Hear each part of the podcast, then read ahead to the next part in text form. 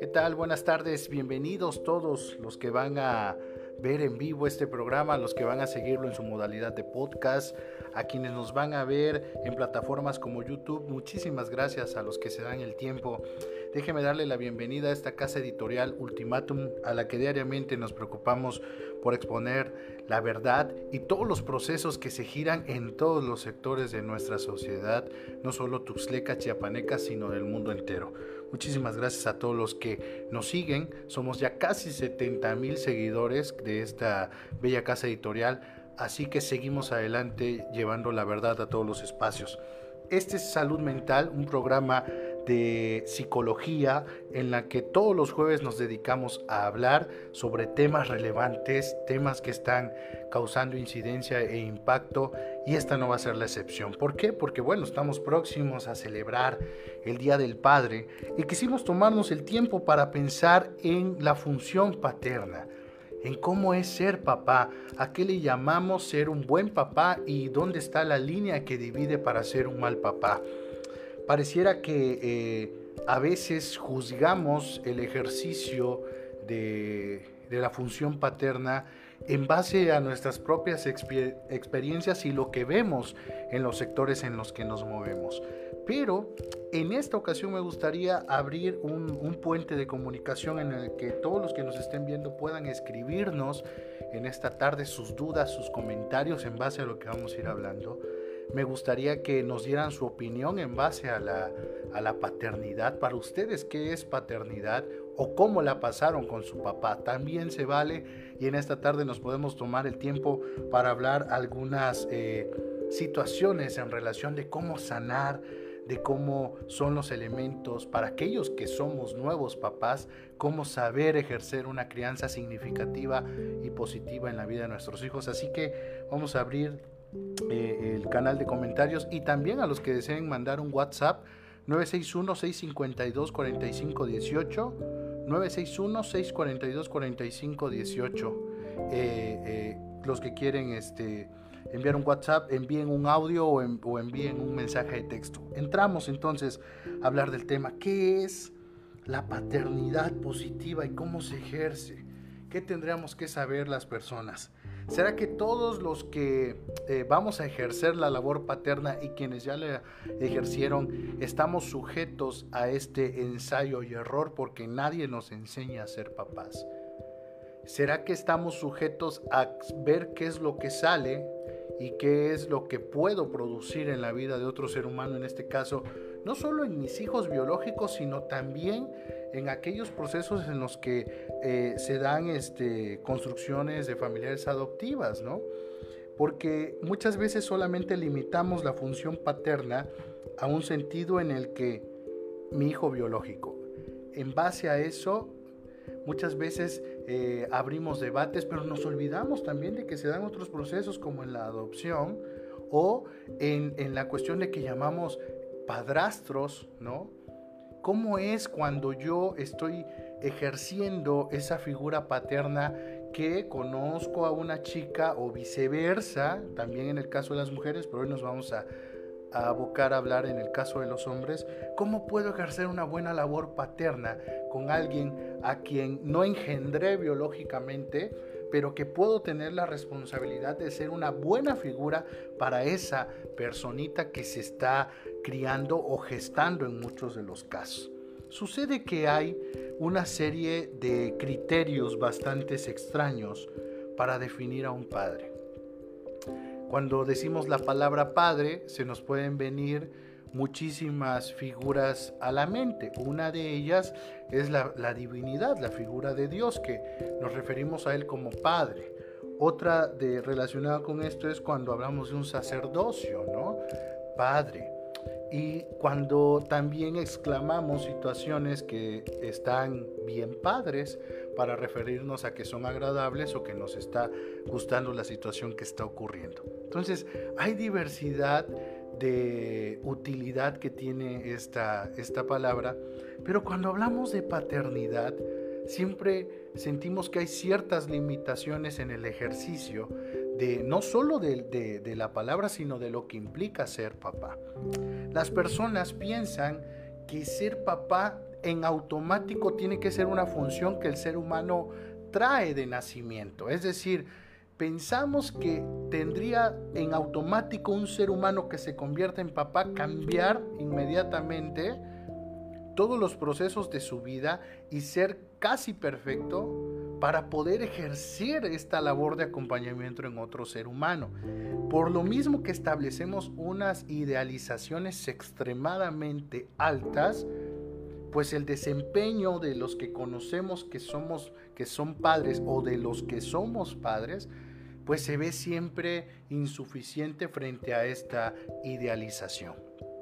Pensamos que padres eh, únicamente se trata muchas veces de una solvencia económica. Hay papás que tienen este tipo de, de pensamiento y hoy vamos a hablar de tipos de padres también.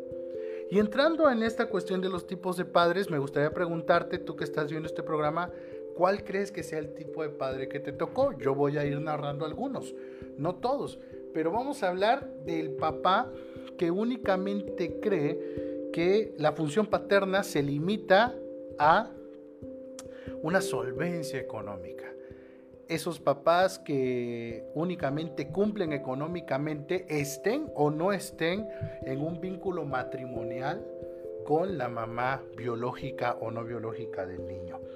Muchas veces hay como esta intencionalidad de que la única forma de involucramiento en la vida de ese niño o niña, según sea el caso, sea a través de lo económico. Es decir, hay un orgullo de, mencionar cosas como, pues es que mi hijo tiene estas cosas, tiene estos objetos, tiene estas marcas, tiene, va a este colegio, va a este deporte, hace esto, hace el otro, pero ¿y el papá dónde está?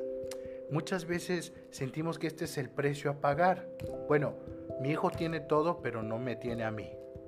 Mi hijo puede tener todo lo bueno, pero pues yo me tengo que ausentar para que todo esto bueno esté en presencia.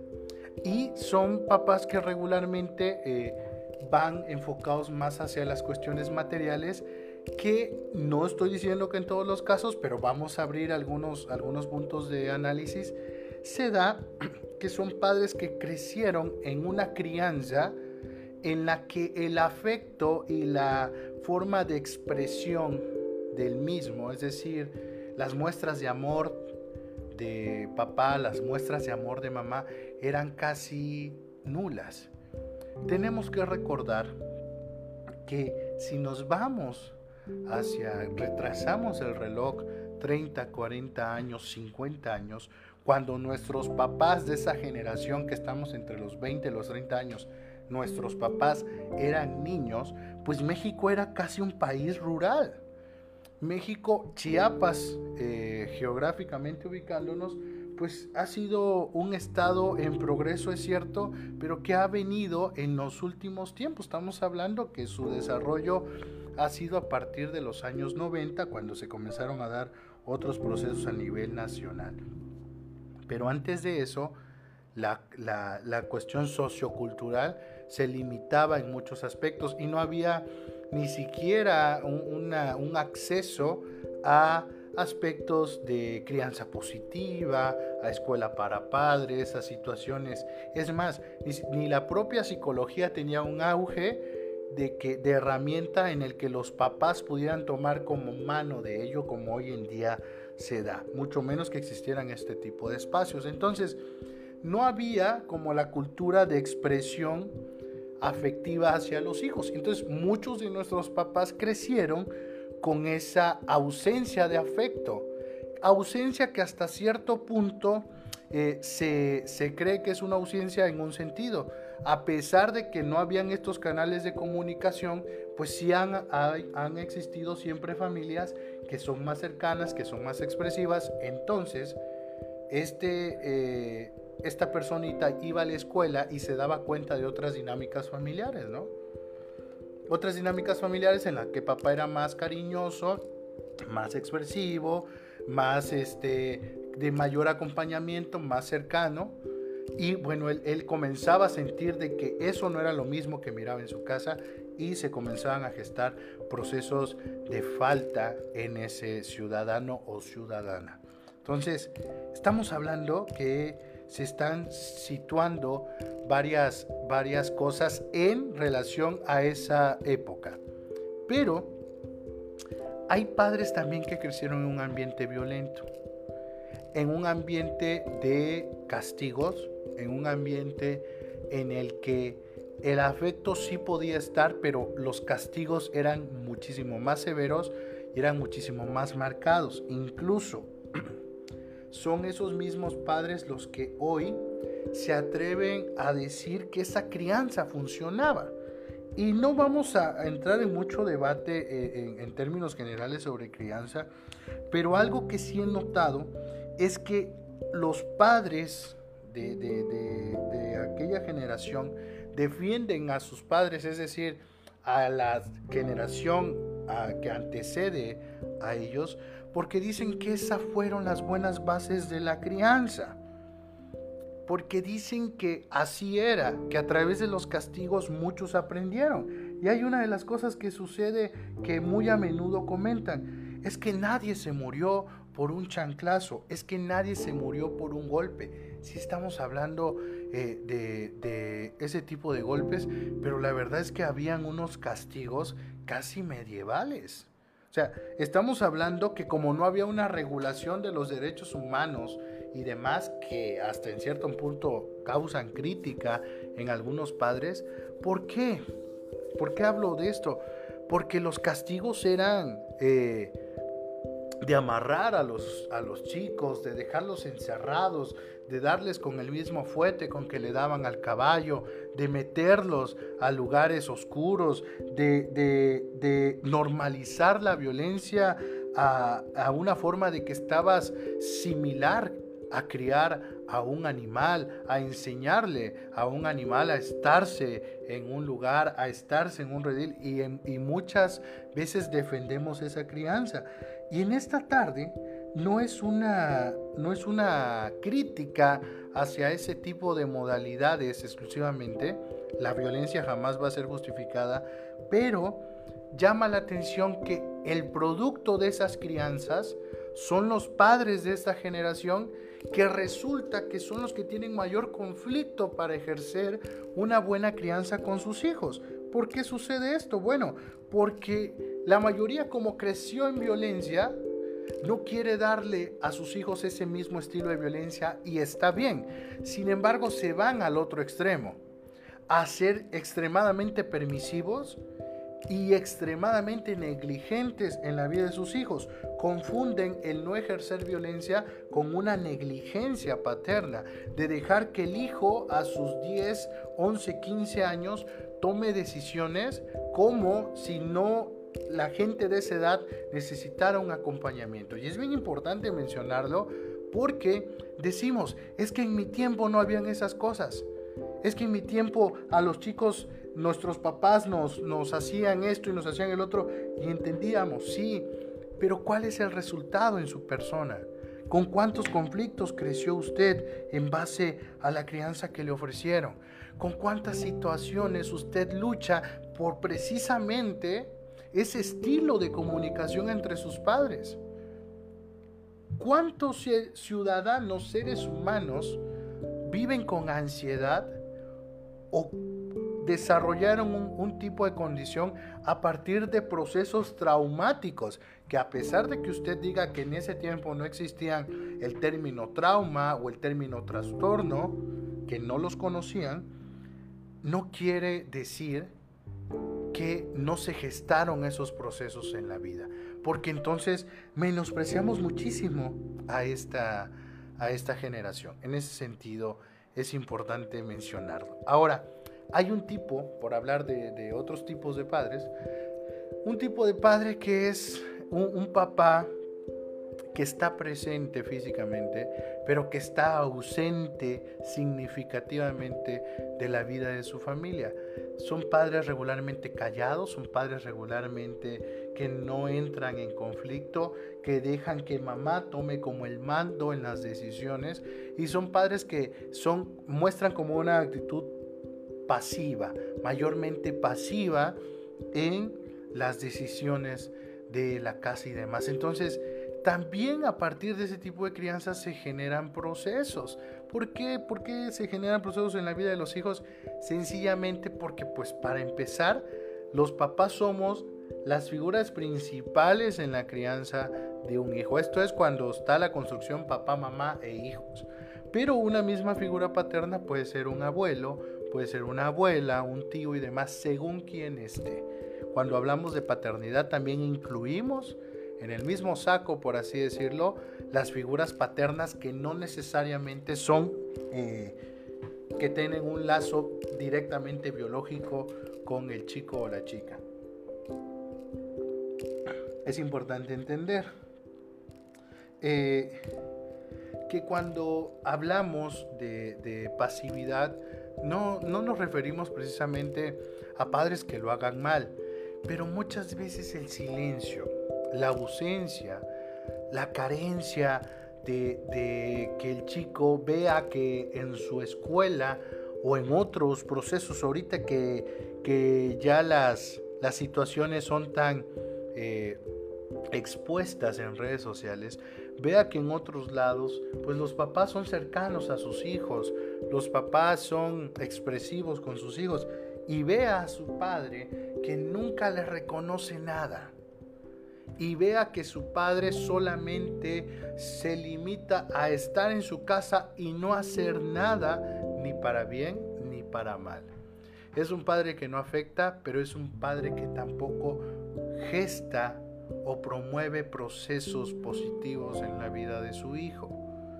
Otro tipo de padres pues son aquellos padres que pareciera que son los que hacen pensar que tendría que haber un, filtro jurídico y psicológico para permitir la paternidad. Fíjese que a raíz de esto se han dado muchos debates. Mucha gente cree que tendría que haber un filtro psicométrico, psicológico, jurídico, económico para evaluar quienes tienen características realmente para ser papás por este tipo de padres que le voy a narrar a continuación. Aquellos padres totalmente desprendidos económica, emocional, afectivamente de sus hijos. Padres que tienen este estilo de ser violentos con los chicos.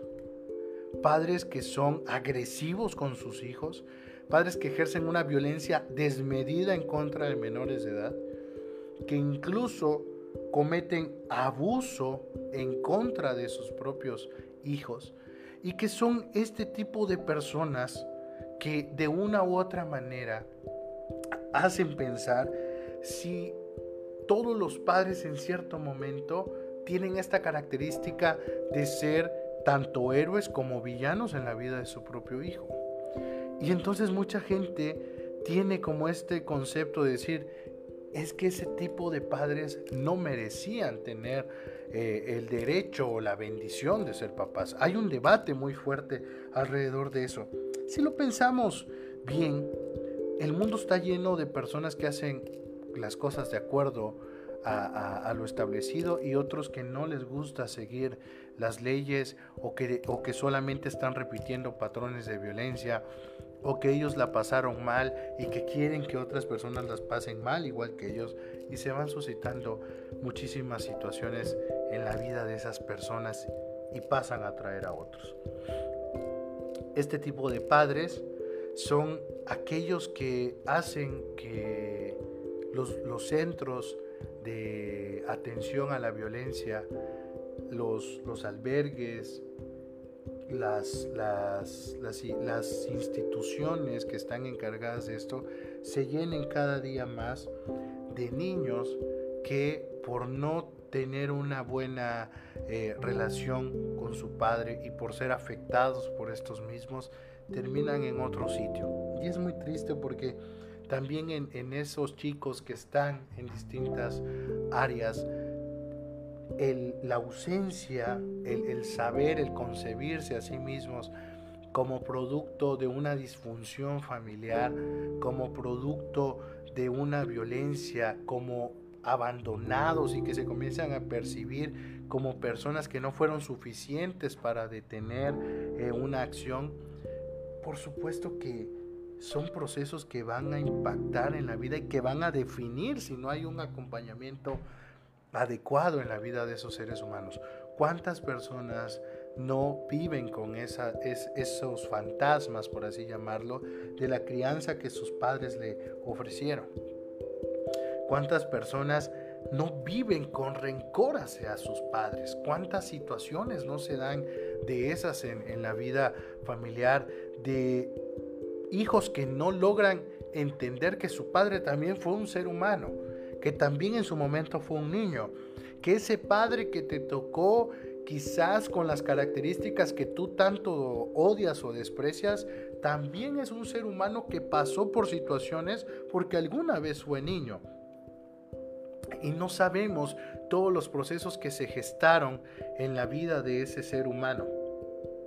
No estamos justificando las malas acciones ni las violencias ejercidas, pero sí deberíamos entender los seres humanos que el rencor y cargar con las situaciones eh, hacia, hacia tu padre, a ese padre que estuvo, pero que estuvo de una manera no asertiva, o a ese padre que nunca estuvo, pero que siempre te hizo falta.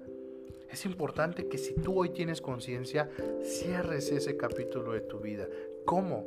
Pues llevando, llevando a la conciencia, llevando a la empatía, utilizando la empatía como herramienta principal a decir, ok, no pude decidir qué padre tuve, pero sí puedo decidir en qué padre me voy a convertir.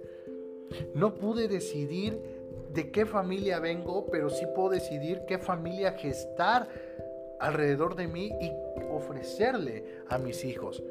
No necesariamente tengo que darle a mi hijo todo lo que me hizo falta, porque ese es un error que cometemos comúnmente. Queremos darle a nuestros hijos solo lo que nos hizo falta. Pero hay muchísimas cosas más que mi hijo va a necesitar. ¿Por qué no convertirme en ese adulto que yo necesité cuando era niño? Y esta es una pregunta directa para las personas en esta tarde. ¿Por qué no te conviertes en ese adulto que te hizo falta? ¿Por qué no eres ese papá que necesitaste con tu hijo? O déjame decírtelo, con tu hijastro o tu hijastra, o con tu sobrino si no quieres tener hijos tú, o con tus nietos si tus hijos ya están grandes, o con las personas que te rodeen. Un adulto que acompañe puede ser incluso un maestro, un profesional de la salud.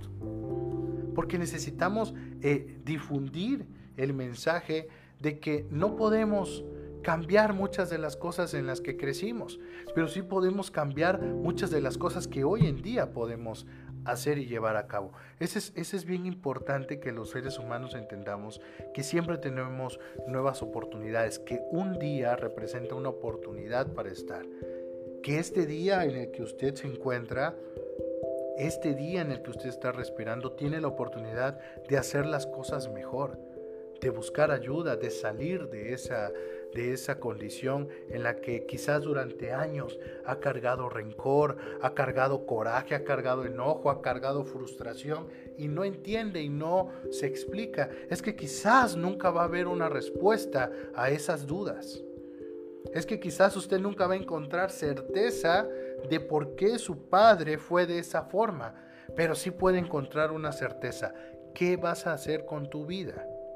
¿Qué quieres hacer con lo que tú eres hoy? ¿Hacia dónde vas a dirigir tu familia? ¿O estás repitiendo los mismos patrones que tanto te hicieron daño?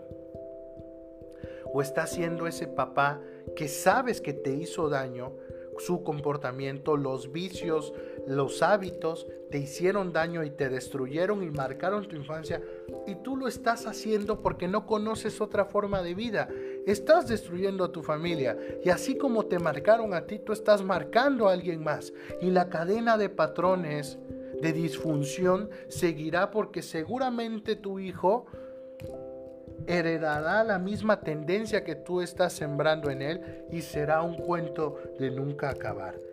Creo que podemos hacer mejores las cosas. Los seres humanos tenemos la capacidad de reescribir nuestra historia. No podemos decidir dónde nacimos, pero sí podemos decidir cómo va a ser el transcurso de nuestra vida.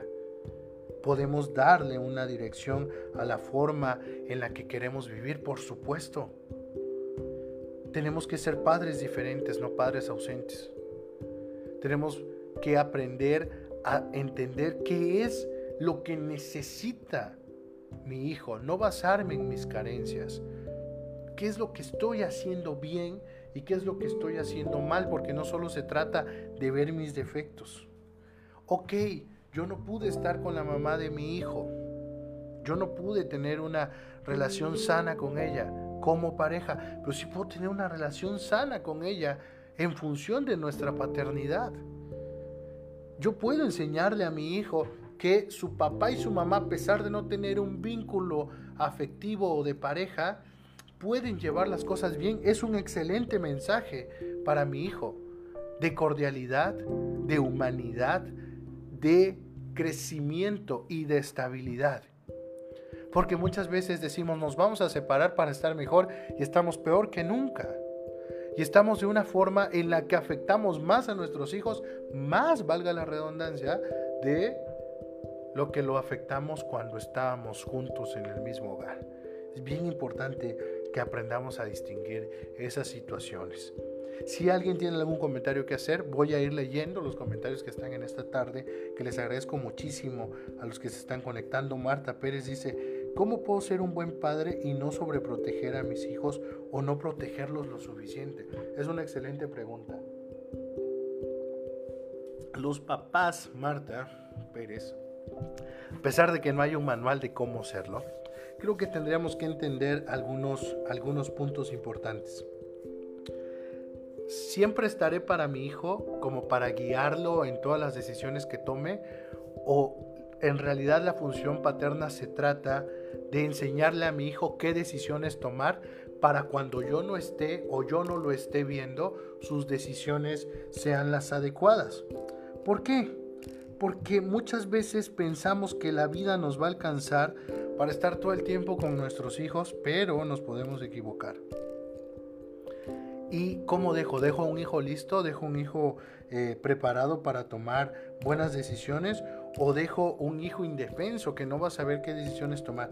Creo que es importante que eh, entendamos que la sobreprotección viene cuando no estamos entendiendo que mi hijo también tiene un potencial. Entonces, si yo no quiero sobreproteger a mi hijo, comienzo a fomentar el crecimiento personal y la autonomía personal de mi hijo para que sea independiente, para que tome buenas decisiones, para que no necesite de mi protección y que él sea un ser humano que aprenda a desenvolverse en los ambientes en los que está. Mientras yo esté, siempre voy a velar por su bienestar pero también tiene que haber un límite de decir, ok, hasta aquí llega mi función paterna y a partir de aquí comienzas a tomar tus decisiones como ser humano. Y esto es desde ya. Lo podemos aplicar con un niño en el ámbito a lo que corresponde a los niños, con un adolescente, con un joven adulto. Es importante que podamos irlo eh, ordenando este, de tal forma que podamos ir fomentando autonomía personal en nuestros hijos. Muchísimas gracias Marta. Si, si tu duda no se resuelve, puedes escribirme y podemos platicar sobre este tema. Cristo Moreno dice, los niños o jóvenes son muy tímidos al contar sus problemas.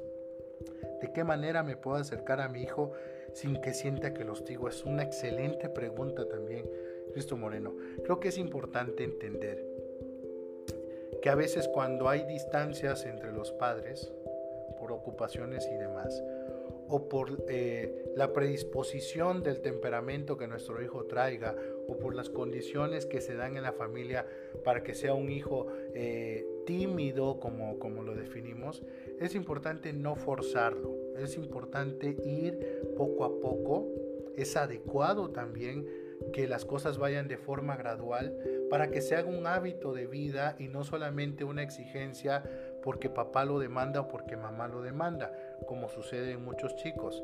Cambian la situación de momento, pero al rato vuelven a la misma condición. Entonces, se trata de que se vuelva un estilo de vida y también entender que quizás mi hijo no tiene la misma habilidad que tienen otros chicos y no necesariamente lo hace malo. Mi hijo puede ser bueno en otras, en otras cosas. No necesariamente tiene que ser extrovertido y mostrarse de una forma, porque también nos tendríamos que cuestionar lo principal, qué es un niño normal y qué, no es, y qué es un niño no normal, ¿no? Y ahí entraríamos en un debate larguísimo. Oscar Salazar dice, los padres son los héroes detrás de cámaras. Ellos hacen mucho por la familia, por los hijos y muchas veces no son reconocidos o no reciben crédito por ello. Sin embargo, ellos siguen siendo esos superhéroes. Totalmente de acuerdo. Creo que una de las cosas que se ha valorado poco es el ejercicio paterno de aquellos que sí quieren hacerlo bien, de aquellos que sí están dispuestos a hacer las cosas de forma adecuada, de esos padres que también hacen función materna, de esos padres solteros que se dedican enteramente a la vida de sus hijos porque perdieron a mamá o porque les tocó la custodia de, de los niños y que tratan de hacer un esfuerzo triple o cuádruple por estar en la vida de sus hijos, por ser significativos y positivos en la vida de sus hijos. Esos padres merecen un reconocimiento. Hablamos hoy de muchos aspectos, pero también hablamos de esos padres que están, de esos padres que, que merecen que se les reconozca no solo lo malo, porque como les decía, a través de la empatía podemos entender por qué mi papá quizás no sonríe todo el tiempo, pero que agradezco a la vida que lo tengo ahí. Que quizás mi papá no es un tipo carismático, no sea un tipo como los papás de las redes sociales que se pone a bailar y hacer TikToks con sus hijos, pero tengo un padre que ha estado ahí en los momentos cruciales, importantes y no tan importantes de mi vida. Creo que es importante agradecer por la vida de nuestros padres, agradecer a aquellos que los tuvimos y soltar a aquellos que decidieron no estar por sanidad propia y felicitar a aquellos padres que día con día ejercen su función y hacen todo. Y, agradezco también a aquellos padres que se acercan al consultorio, que se acercan a la página o que mandan un mensaje preguntando cómo le pueden hacer, qué es lo adecuado. Se asesoran, buscan, se les nota las ganas de salir adelante y de ser unos buenos padres presentes en la vida de sus hijos. Así que vamos a resaltar lo bueno y vamos a, a hacer que las herramientas para ejercer una paternidad positiva se difundan en todos lados a través de estos espacios y a través de los comentarios que ustedes nos mencionan en esta tarde. Ya se nos fue el tiempo, pero les agradezco mucho a todos los que estuvieron presentes. Vamos a seguir en la siguiente semana hablando en relación al tema del mes del Día del Padre. Vamos a tener por aquí algunos invitados que nos van a poder enriquecer más sobre el tema. Soy Gregorio Camacho, les agradezco muchísimo. Síganme en mis redes sociales, psicólogo Gregorio Camacho. Marquen a la clínica de especialidades ADA o búsquenme en Google como psicólogo Gregorio Camacho. Ahí vienen todos los datos para agendar citas para invitarnos a una conferencia que agradezco también de comercial al sector salud de Tapachula por haberme invitado esta semana a hablar sobre estragos de la violencia en el adulto mayor. Muchísimas gracias a todos los distritos que participaron. Eh, en 15 días voy a estar participando en otra conferencia para la universidad y Expro también, hablando ahí unos temas interesantes. Así que si ustedes quieren que hagamos un grupo, con padres, dicen, ¿sabes qué? Somos 10, 15 padres, queremos tener un tema contigo, mándenme un mensaje y podemos organizarnos. Muchas familias me buscan para que podamos platicar eh, eh, vía Zoom o vía Meet y tenemos unas excelentes conversaciones en temas de resolución de conflictos, de reconstrucción familiar y créame que hay muchísimas cosas por hacer. Así que mándenme un mensajito, psicólogo Gregorio Camacho en Google o en Facebook me pueden encontrar y ahí nos contactamos. Agradezco a mi casa editorial ultimátum por la oportunidad y por seguir adelante con firmeza diciendo la verdad. Síganos en nuestras redes sociales, somos casi 70 mil seguidores ya que se han unido porque la verdad no puede esperar. Agradezco al equipo de producción también por todo el apoyo de siempre y nos vemos la siguiente semana aquí en Salud Mental. Soy el psicólogo Gregorio Camacho, muchas gracias.